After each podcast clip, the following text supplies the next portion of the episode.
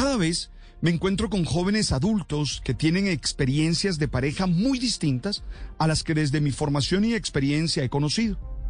Está la relación abierta, que es esa en la que los miembros pueden tener relaciones íntimas fuera del compromiso que tengan con su cónyuge, sin considerar esto como una infidelidad. También el poliamor, esa experiencia afectiva en la que existen una o más parejas a la vez. La swinger, en la que hay una pareja, pero en ocasiones pueden jugar a cambiar las personas con las que se relacionan sexualmente.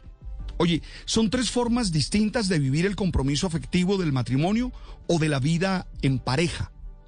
Los autores especializados en el tema creen que es una reacción de los milenias o de los centenias ante los esquemas en los que han sido criados, tratando de deconstruir esos paradigmas que según ellos no representan la complejidad del amor humano.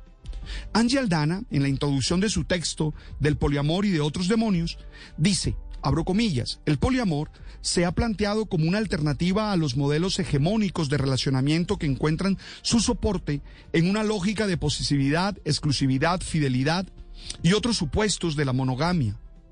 Hasta allí la cita.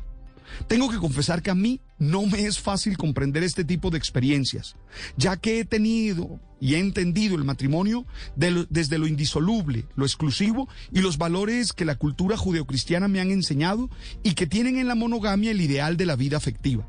Creo que los valores fundamentales son la libertad, la autonomía, la responsabilidad, la comunión y la generosidad, que son importantes en la experiencia del matrimonio.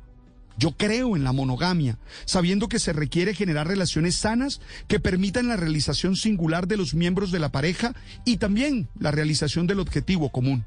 Estoy convencido de que cuando se sabe renunciar y unirse al otro de manera integral, se puede ser ese proyecto feliz que se expresa bíblicamente con ser una sola carne respeto a quienes creen en otra manera de construir sus relaciones de pareja, pero siempre dejando claro que se trata de no pisotear la dignidad de nadie ni de impedir que se pueda realizar.